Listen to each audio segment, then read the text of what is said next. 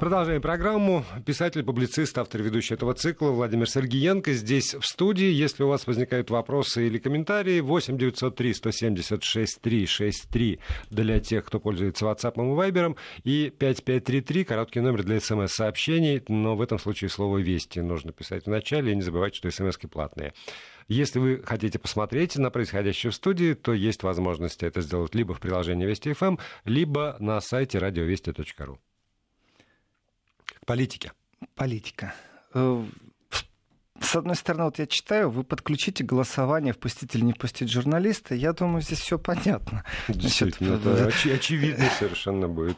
Э, а, впускать или не впускать его. И голосование давайте мы не будем включать. А мы продолжим, при том, что в политическом контексте того, что происходит сейчас, у нас, ну так, скучновато чуть, знаете, как войны нет, так и скучно, как принц Флоризель. Помните фильм где Даль играл. Скучно, скучно, Дмитриев ему говорит, событий нет, актер. Дмитриев ему говорил. В, в мире сейчас, ну что у нас, не так много вещей, которые бы так аж завораживали, так с напряжением. Каталония вроде расслабилась, Пучдемон вроде бы как опять не смог заочно стать депутатом. Но, тем не менее, э, хорошие темы есть, и посудачить есть о чем. Значит, э, представьте себе, что одну из мощнейших государств мира вдруг публично через своего министра, например, вот Лавров говорит, к сожалению, мы не можем защитить наших, а дальше он что-нибудь продолжит. К сожалению, мы не можем защитить наших.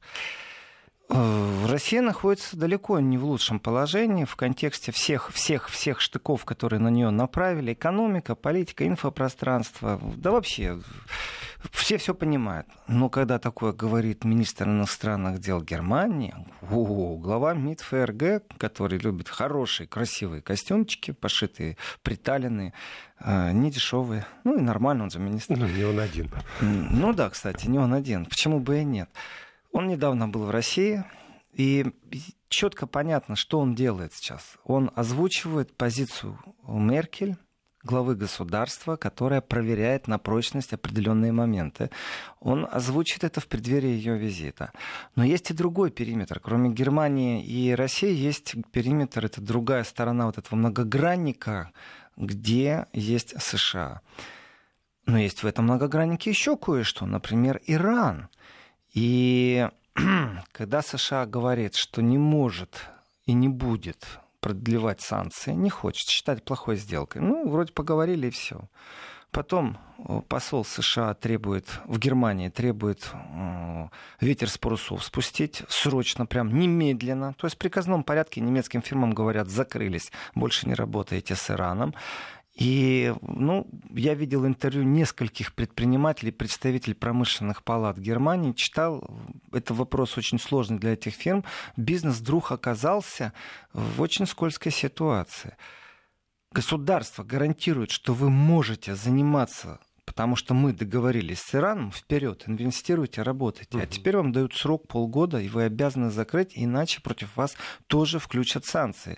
И когда Хайка Мас, это и есть глава МИД Германии, ну, не то, что он там пессимистично оценил шансы немецких компаний, чтобы они в Иране дальше работали. То есть его пессимизм работайте, не работайте. Это такое дело, это ну, интерпретация. Там я могу процитировать. Я не вижу простого решения, как оградить компании от рисков, связанных с американскими санкциями. А теперь вычеркиваем весь дипломатический язык и переходим на нормальный человеческий язык. Мы не можем вас защитить, вот просто не, не можем. можем. Это печальная картина для немецкого бизнеса. Это и есть разговор большого брата и совсем-совсем не младшего брата, а какого-то чужого беспризорного родственника. Да.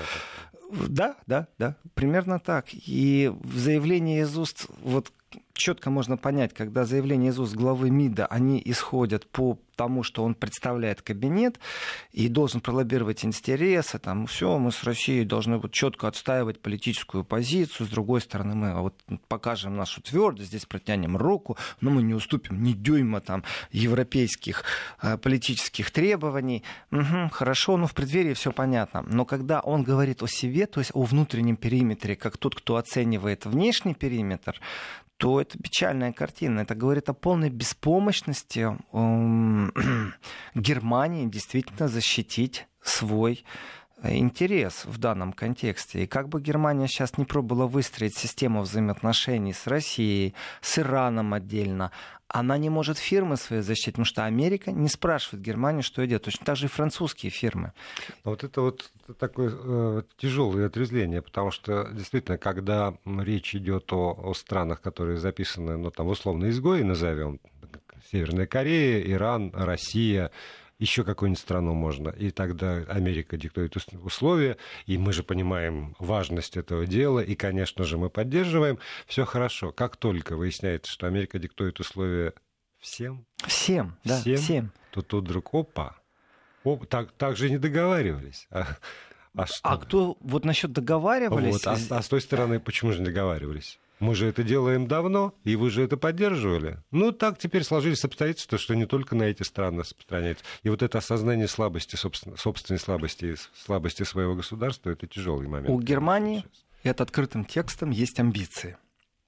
Амбиция очень сильна. Эта амбиция уже долгие годы цветет и пахнет. Называется стать постоянным членом Совбеза ООН то есть именно постоянным угу. членом и иметь право вето. Для того, чтобы это произошло, нужно провести огромный дипломатический труд. Это не просто напречь пространство, договориться со всеми. Менять что-то в уставе ООН – это очень тяжело, и Германия вынашивает эту идею уже годы. Притом разницы нет, кто будет у руля Германии. Меркель, Шредер. Она всегда присутствует. И в контексте работы главы МИДа Германии всегда присутствует этот момент, что делайте так, чтобы мы могли могли заговорить о том, что мы существуем в политике. Поэтому Германия влазит в определенные места. Вот существует э, договоренности между Ираном и Совбезом ООН. Плюс Германия. Почему плюс Германия? Здесь нужно смотреть с двух сторон. Первое – это политическая подоплека, что Германия демонстрирует, что она практически на равных подписывает какие-то документы вместе с странами, представленными э, в Совбезе ООН, которые могут вето наложить. С другой стороны, она когда подписывала, она запрыгнула на подножку не уходящего поезда, а наоборот, который стоит на станции и едет в будущее. Это прагматика капитализма. Я бы даже МИДу поставил хорошую плюсовую оценку, сказал, сказал, ребята, молодцы, правильно отработали. И тут вдруг немцы, ну, то есть это разговор. Вот ты приглашаешь, ты лидер государства, ты приглашаешь к себе бизнес, большой бизнес. Мы говорим сейчас не о среднем бизнесе, не о булочнике на углу, uh-huh. а о компаниях, которые стратегически разворачивают какую-то деятельность. Я говорю, смотрите, мы подписали, мы успели в этот поезд влезть. Uh-huh. Давайте вперед, начинайте это направление. Нас интересует рынок и сбыта иранский, и наоборот. То есть нам это интересно взаимоотношения, давайте. Мы гарантируем. И теперь получается, что Германия не гарантирует это безумный откат назад вообще в внешней деятельности Германии. Назад откат по линии мечт о ООН, о постоянном месте в ООН. Это реальное снятие розовых очков. Оказывается, старший брат просто не спрашивать тебя не будет, что ты будешь делать. Ты не можешь. Вот мы можем гарантировать твоему бизнесу что-то. Мы можем э, управлять твоим бизнесом, даже сказал, а ты сам не в состоянии. То есть э, это не просто отрезвление. Конечно, с точки зрения пиара политического очень тяжело сейчас найти выход для Меркель, очень тяжело найти. И Дело не в том, что рука спасения будет в России. Вот мы с Россией продолжаем сотрудничать. Ну и тут Макрон, понятно, Великобритания, которая колеблется э, и не знает, то ли она красивая, то ли умная. Вот. Ну, может, но, разрыв... но Британия может, в этом смысле в том же положении, потому что британские фирмы там же. Да все фирмы. Дело да. в том, что все так фирмы весь, там. мир. В, в данном случае вот Россия может сказать спокойно, а нам глубоко все равно, потому угу. что, что да, мы уже так... объявила, мы будем продолжать свое сотрудничество Да, мы так под санкциями, между прочим. Да. Э, вот эта самостоятельность и суверенитет, который есть у России, зачастую в Европе ставится под большую дискуссию. Ты с умными людьми, которые разбираются глубоко в вопросах, исторически будешь общаться, экономически, политически будешь с ними говорить, они тебе будут доказывать, что это пропаганда со стороны в том числе России, в том числе, потому что не только Россия говорит о том, что нет суверенитета в Германии или нет суверенитета полного Франции. Во Франции его намного больше. Франция выходила, входила в НАТО, например. В этом отношении симпатии французам всегда у меня больше. Они на гражданско-эмоциональном уровне всегда больше имеют э, и умеют включать вовремя свой кураж. Это гражданское общество, оно иное во Франции. Э, Германия в этом отношении, является ли она суверенным государством? Вот сейчас ярко выражено, можно сказать, что в экономическом пространстве абсолютно нет. Если государство так не, ну, в данном случае если не бы... знает, что делать, и заявляет это министр иностранных дел, значит, о суверенитете речи нет. Если бы это касалось только экономического пространства. Вот вы сказали это слово гарантии. Там правительство не может гарантировать своему бизнесу. И это один аспект а, а другая сторона, которая, собственно, э, тоже не гарантирует ничего. Они же подписали это соглашение по Ирану, Соединенные Штаты Америки. А теперь решили и выйти. И опять нет гарантии, что какое-либо решение, которое принято... Любое решение. Любое, не, любое решение, оно может быть, США... Сегодня оно может быть отменено. И Мое этом... слово «хочу дал, хочу да, забрал». И в этом смысле гарантии это э, слово, которое устаревает на наших глазах, потому что гарантии просто нет. Я не, успе, не, не успеваю даже объяснять, скорость изменения в пространстве настолько сильна, как Запад профессионально политически кидает. У меня тоже была определенная пелена на глазах доверия Западу. Эта моя пелена была похоронена событиями в Украине раз и навсегда. Они кидают в политическом пространстве. Они находят красивые слова, почему они это делают. Но вот два слова, которые из уголовного жаргона перешли в политику. Это рэкет и кидать. По-другому это не назовешь. То, что делает Америка, она в первую очередь кинула своих партнеров, своих, практически э, беспредельно. Вот так вот. Других слов нету. Это состояние холодного шока. Конечно, тот топ-менеджер в большом концерне, который сейчас будет это вытаскивать все, э, весь свой бизнес или этого концерна бизнес из Ирана, или думать, как это делать. Он же выстраивал свои отношения. Теперь он, понурив голову, скажет, ну извините, до свидания. Он, понятно, он свой Мерседес поменяет максимум на БМВ. Ну, точно так ну, же. Его же поменяет, что да, изменится. Но, не но в этом, не в этом дело, да. сам факт того, что... Я не о жизни топ-менеджеров говорю, а сам факт того, что суверенность заключается в экономическом пространстве, она зависит свою, от того, что кто-то говорит слово «дал», слово «забрал». Вот сейчас, если правильно посмотреть, то происходит определенная ретушевка политической действительности в Германии. И они не знают, они это те, кто работают в аппарате в канцлер-амте, те, кто обязаны обслуживать профессионально правительство германское, как из этой ситуации выйти. Потому что получается, а, Германия не может ничего гарантировать. Второе, Германия в этом отношении может только подстроиться, выслушать, покивать головой. Потом Германия подписывала документ, подписывала. То, что вы говорите, что мы останемся в, ну, привержены uh-huh. этим договоренностям, ну вы же бизнес, вы, вы видите.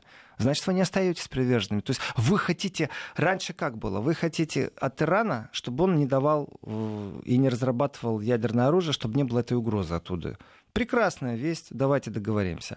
Дальше вы начинаете пиарить, что мы договорились. Это победа дипломатии, это великая, это действительно искусная игра, которая должна была войти в учебники дипломатии, как это происходит. Что вы Ирану даете взамен? Что вы больше в Германии не будете по радио с него смеяться? Нет, конечно. Что вы его, им кино покажете? Таким и не нужно. Вы даете гарантию, что вы начинаете инвестировать в эту страну и начинаете нормально, по-человечески вести бизнес. Именно на том уровне, на котором это положено без ограничений. А теперь получается, что весь ваш суверенитет вот так вот раз, два, и демонстрирует, что вы тоже не в состоянии гарантировать ничего. Германия перестала быть гарантом. Это уже второй раз за короткий период времени. Первый раз Германия перестала быть гарантом. Здесь тоже есть определенная казуистика. Была ли Германия гарантом одним из, когда подписывали соглашение в Украине оппозиционные силы с правительством, или все-таки она была свидетелем? И в контексте нашем, вот и языке нашем она гарант, Конечно же, гарант, даже если она только свидетель. Она же принимала активное участие в переговорах и говорила, ну давайте подпишите, все будет в порядке. А потом Минские соглашения. Мин... Аналогично. Я, кстати, вот хотел там по поводу Минска-2 спрашивают, умерла или не умерла. Ну, Порошенко был только что, ну, сейчас про Иран закончу. Был только что в Германии, да никак, тишина. Угу. Но я сейчас про Иран закончу. Получается, что э, Иран заинтересован в инвестициях? Заинтересован. Иран пошел на это соглашение, пошел, договаривался, отстаивал свои интересы, свои интересы в первую очередь. Теперь получается, что все, что сделал Иран, тоже зря. Все уступки, на которые он пошел, тоже зря. Потому что э, если Германия не гарантирует своему большому бизнесу что-то стабильное, значит, она не может уже Ирану точно что-то гарантировать. Значит, Германия не является больше посредником в переговорах. Ее свидетельствование и подпись на бумагах не несут никакой нагрузки, никакой ответственности. Это такой сильный-сильный свал вниз, прям в пропасть политического авторитета, очень сильный свал. И здесь, конечно, можно мне сейчас вот противопоставить мнение, что ведь Германия была одна из, ведь там существуют другие страны. Да, другие страны, члены Совбеза ООН, имеющие право вето, между прочим. А вот Германия такой не было. Она себя приписала к этим странам. Соответственно, приписав себя к этим странам, она намеревалась и она мечтала о том, что она когда-то войдет. Это прям выстроенная стратегия, и Германия не будет унывать. Она считает, что она вышла из уроков Второй мировой войны, что это абсолютно развитое демократическое общество, несущее за всю ответственность в этом мире. И поэтому она и пробует влезть в разные программы, чтобы имидж Германии, ну вот мы теперь на равных со всеми, э, и не надо нам вспоминать Вторую мировую, мы теперь там члены Совбеза ООН на постоянной основе с правом вето. Не получится. Притом сделал это Трамп одним легким движением. Это вот все, что нужно знать о суверенитете Германии. Трагедия же Германии в данном случае заключается еще и в другом. Вот сейчас выступал лидер немецких ли, ли, либералов. А, это Христиан Линднер, он вел переговоры по коалиции, чтобы быть в правительстве. И, в принципе, можно сказать, что а, а, споткнулось все на нем.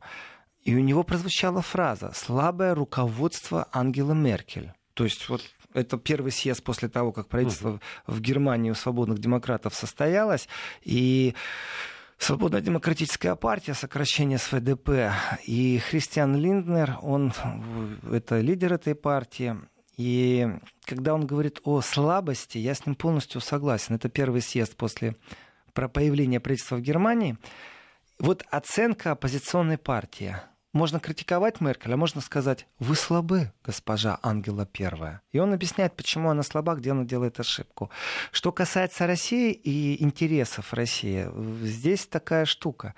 В критике, которая звучит, прозвучали слова, что не надо повторять ошибок, которые уже сделали с Россией, теперь делать эти же ошибки с США. Вот интересное сравнение в контексте ошибки с Россией. Когда есть напряженность, надо продолжать диалог и разговаривать. Так что вот есть напряженность США, значит, надо продолжать разговаривать. То есть предупреждение идет Меркель, не вздумай прекратить диалог с США, хотя общего сейчас ноль.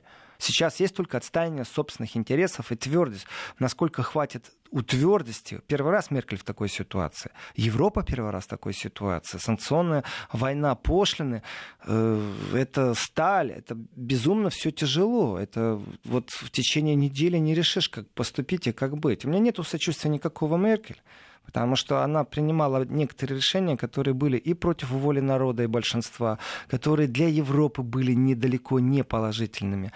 Э, Еще потрясающая вещь на меня произвела впечатление, значит, э, Линднер, когда критиковал вообще вот сейчас вот действия правительства Германии, он прошелся по Олафу Шольцу. Эм, и он сказал, что то, что предлагает Министерство финансов, те как, расходы, которые предлагают, там 1400 миллиардов, которые нужно расходовать, и налоговое послабление только на 9 миллиардов, ну 9 с копейками там, а что для того, как предлагает это сделать Олаф Шольц, существует слово клептомания. То есть это на Конгрессе партии партия была в предварительных переговорах сказано. Клептомании действия министра финансов назвать, ну, жестко, очень жестко. Мне понравилось это. И у них там внутри партии тоже не все единогласны, не все понимают, что и как, но нужно тоже фильтровать, кто является партнером России. И вот э, что касается Ленднера, то он прям подчеркивает, что да, у России есть свое место в Европейском доме. Мне эта такая фраза, она коробит. У России есть место в Европейском доме. Россия такая большая, вот в прямом смысле, экономическом, потенциальном, э, в ресурсе человека как такового на территории России.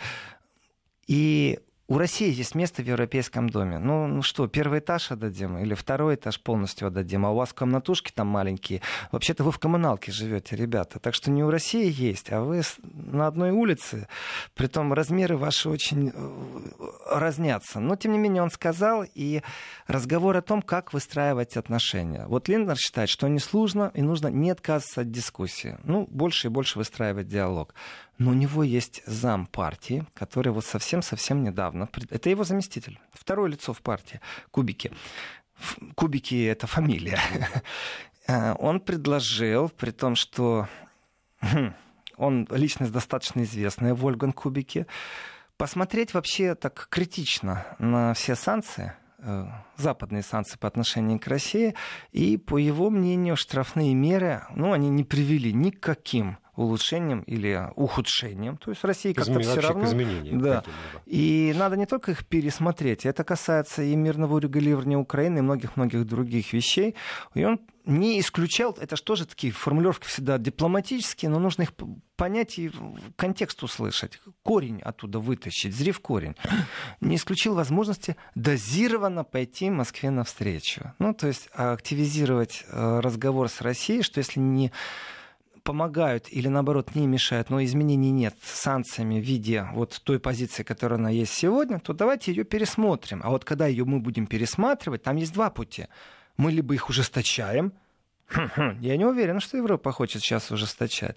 Либо мы их смягчаем. Но вот полностью смягчить его тоже не поймут. Поэтому дозированно пойти на уступки. То есть начать торговаться. Не кнут и пряник, а начать с карамелек.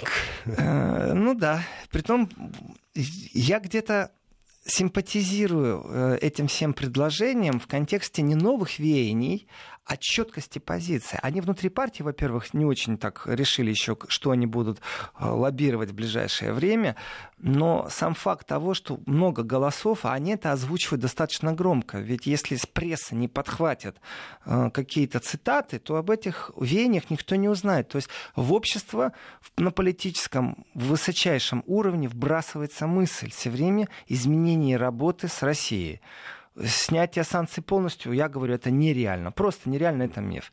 Дозировано то, что, ну хорошо, вот камушек бросили, никто не отреагировал, отскочил от стенки. Бросили камушек дозированно. О, пошли дискуссии, пошла реакция. О, значит, интересно. Значит, есть шанс это пробить, пролоббировать. И вот, например, посол США в Германии, который сказал немедленно, угу. вот слово немедленно по отношению к Германии, вот действительно, он потом это смягчил много-много раз, он начинает выкручиваться. Но он слово сейчас... не воробей, да, уже вылетел. Уже все понятно его отношение, понятен его взгляд, как он относится. Он может себе позволить таким тоном разговаривать с Германией, кто ты? Я посол США. Отлично. Надсмотрщик ты или что, что ты говоришь, немедленно прекратили? И его объяснение, его выкручивание меня не убедили. Но вот сейчас он стал, э, дальше там общается, он дает интервью, и проскочила э, тоже очень интересная фраза о том, что они, осознавая вред э, газового Северного потока-2, будут работать с теми, кто относится к нему скептично. То есть к себе подтягивать и стягивать силы, а это значит их фильтровать, развивать, помогать финансово тем, кто против. То есть он прямо объявляет об этом. И что молодец. он центр таких притягательных сил. Ну, как для США, конечно, он молодец. Продолжаем программу «Еврозона». Владимир Сергеенко, писатель, публицист здесь в студии. Я так понял слова, что будем работать со скептиками, в смысле, э, пытаясь их переубедить? Или, нет, нет, нет, нет, нет, нет, наоборот.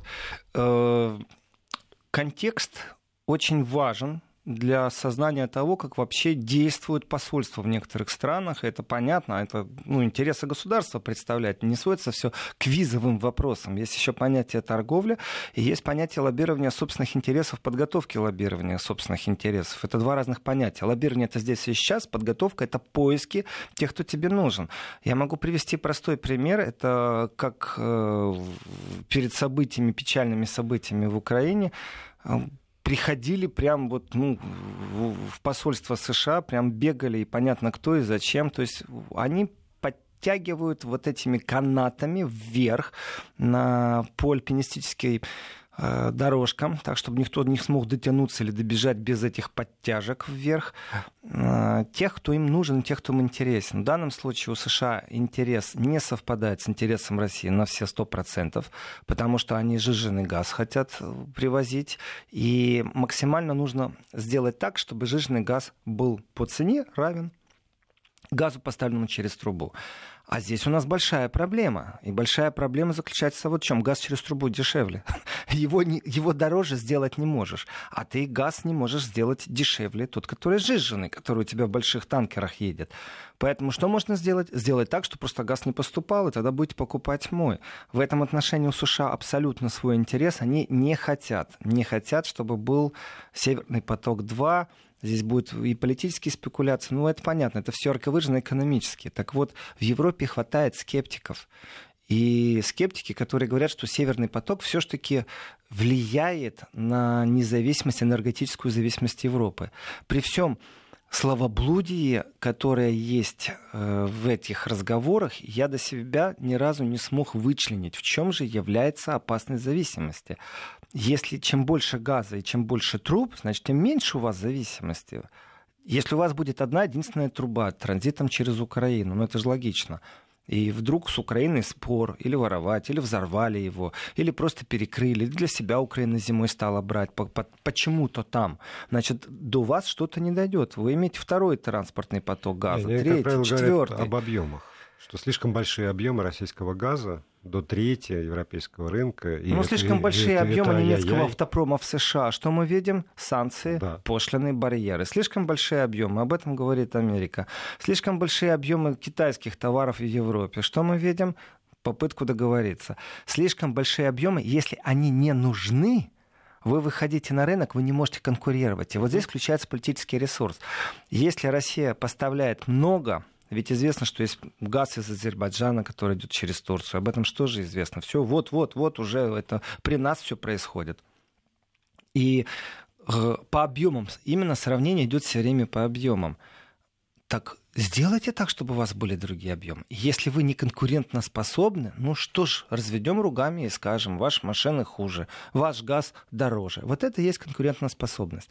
Но они же не хотят играть по-честному. Они же включают максимально именно политическое, не знаю, какой еще ресурс, который бьет в одну и ту же точку. И лоббирование, оно абсолютно достаточно громкое. Ведь когда Масс разговаривал, ну, это глава МИДа Германии, разговаривал с Лавровым, с главой МИДа России, то повестка вначале была одна, Украина, мы об этом должны серьезно и много поговорить. А тут вдруг бах, трах, пам, тарам, пам. И появляется новая повестка, в которой очень много нужно посвятить концу эры многополярности. Вот теория многополярности, которую озвучил первый раз а, Путин в Мюнхене, она почему-то сейчас очень сильно расшаталась. Почему? Потому что Америка сказала, нет, нам нравятся условия, когда только мы с Россией вот, являемся доминирующими силами, при том, что вы все мои игроки. Вот так вот будете делать то, что я скажу.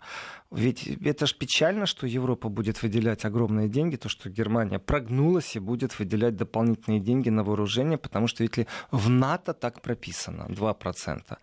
Это безумная сумма, 35 миллиардов дополнительных в год – Вдумайтесь, что через 10 лет 350 миллиардов вдули вооружение только Германии. И также и Франция будет, и Италия.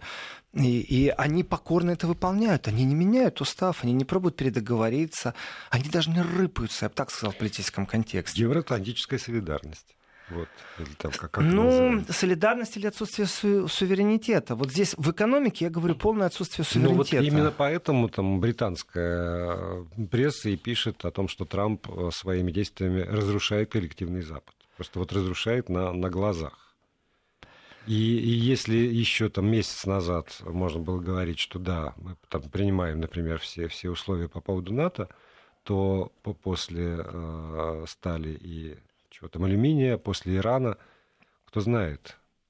Вот этот вопрос рефреном идет. Э, ну, до, до, до коли. Точно, точно, так же, точно так же сразу нужно задуматься о появлении европейской армии. Угу. Точно так же нужно представить себе, что хватит мужества у той же Германии сказать, вы знаете, спасибо, что вы у нас были. Давайте собрали все свои войска, особенно войска прослушки, проглядки, вот эти радиолокационные, а также ракеты ваши.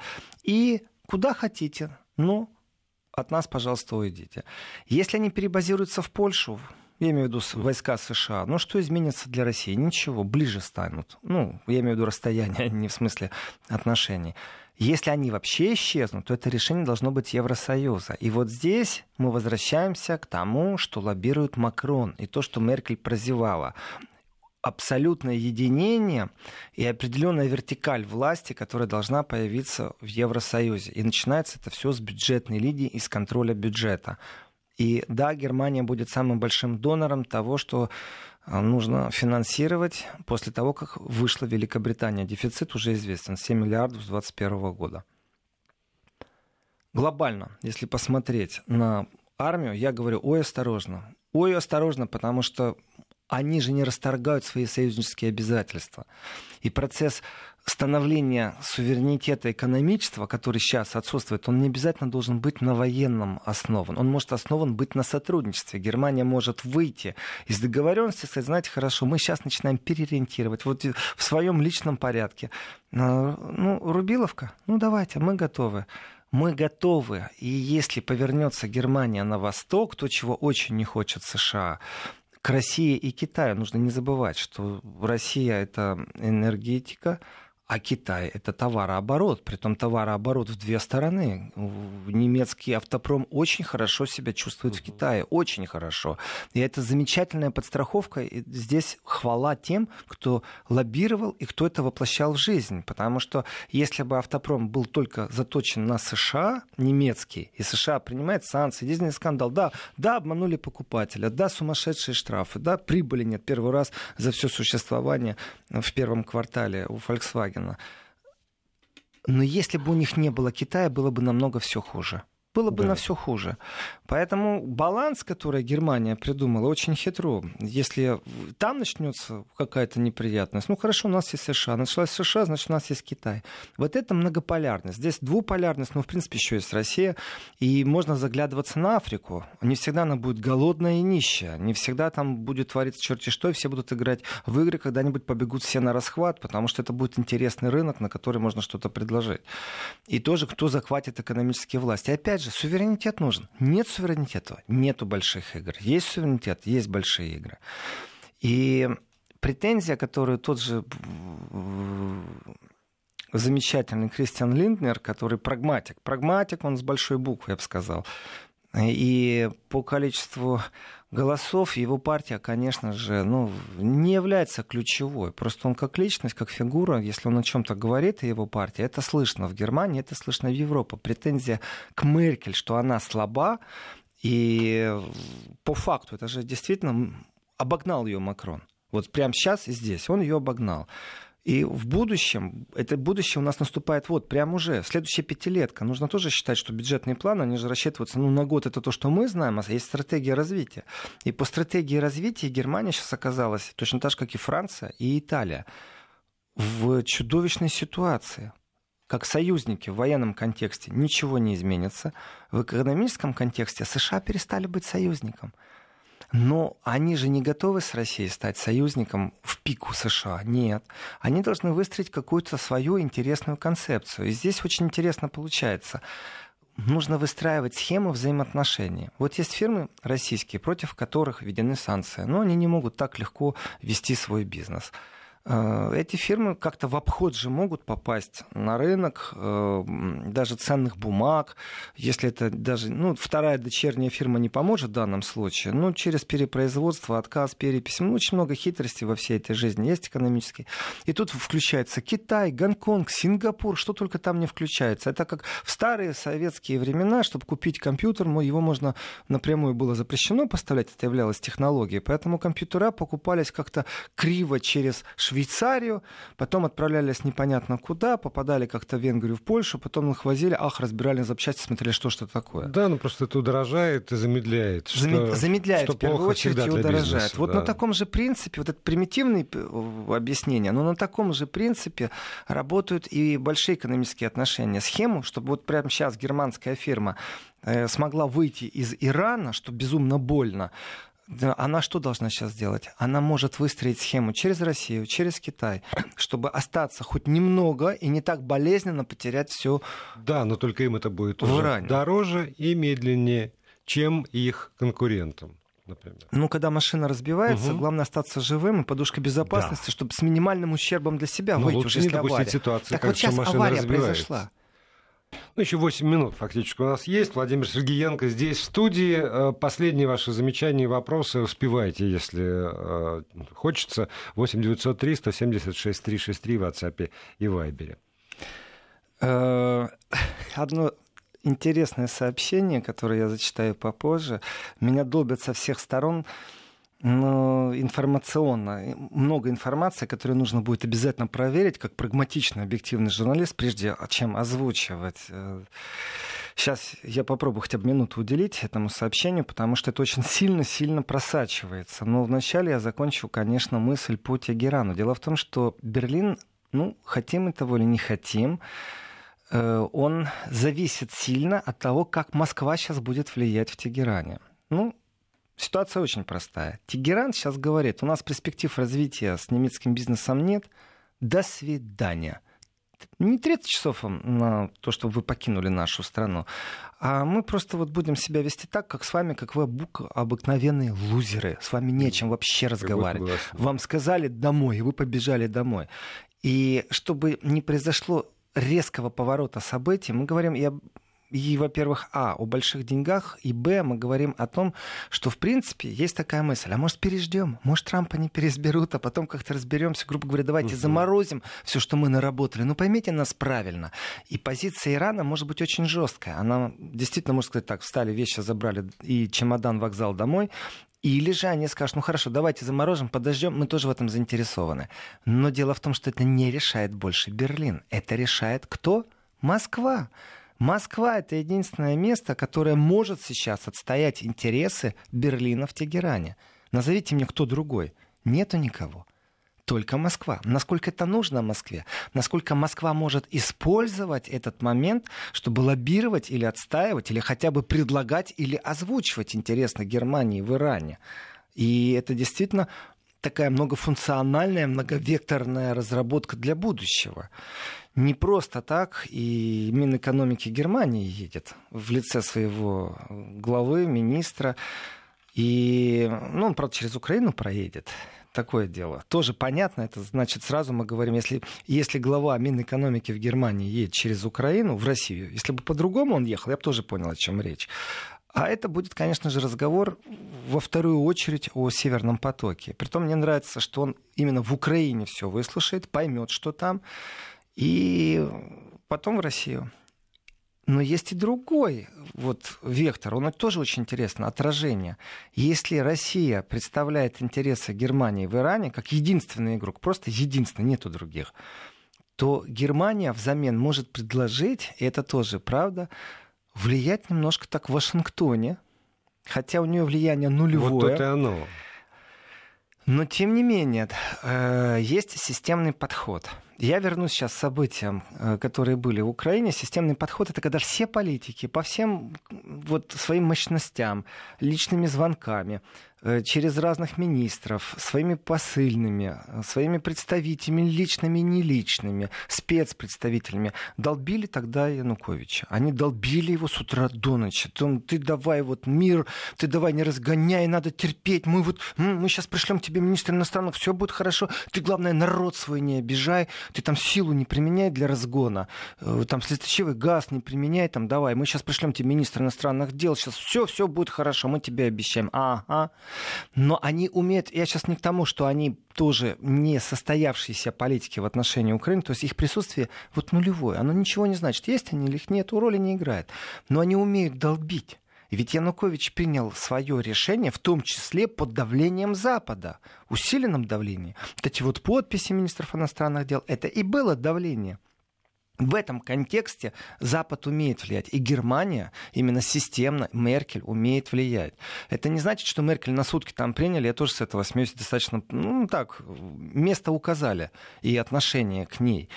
И больно это, конечно же, Германии в политическом контексте вот так вот быть униженным. По-другому это не назовешь. Вот все, что происходит. То руку не подает, то начинает целоваться, ну, там говорят, заберите быстренько бизнес свой, немедленно, я сказал. Ну, вот так вот общается Америка. Это унизительная форма. И системность в данном случае, и сколько бы я ни критиковал Меркель, у нее есть качества, которые достойные качества для политика. Все-таки она власти, она лидер государства она умеет выдерживать удары и как машина идти дальше, шаг за шагом, шаг за шагом. Если кто-то думает, что Макрон вот инициативу перехватил, и Меркель там начинает критиковать, ты уж выбери, ты поддерживаешь Макрона или ты его не поддерживаешь, она обязательно выберет. Притом это сделает так, что потом инициатива снова будет у нее. Она в этом отношении безумный аппаратчик, профессионал, плюс человек с научным методом. И это большой показатель, что вначале в России Россию приехал Хай КамАЗ, потом вот едет э, министр энергетики. Когда Петер Альтмайер доедет до России, уже пространство снова изменится. Трамп что-то снова напишет.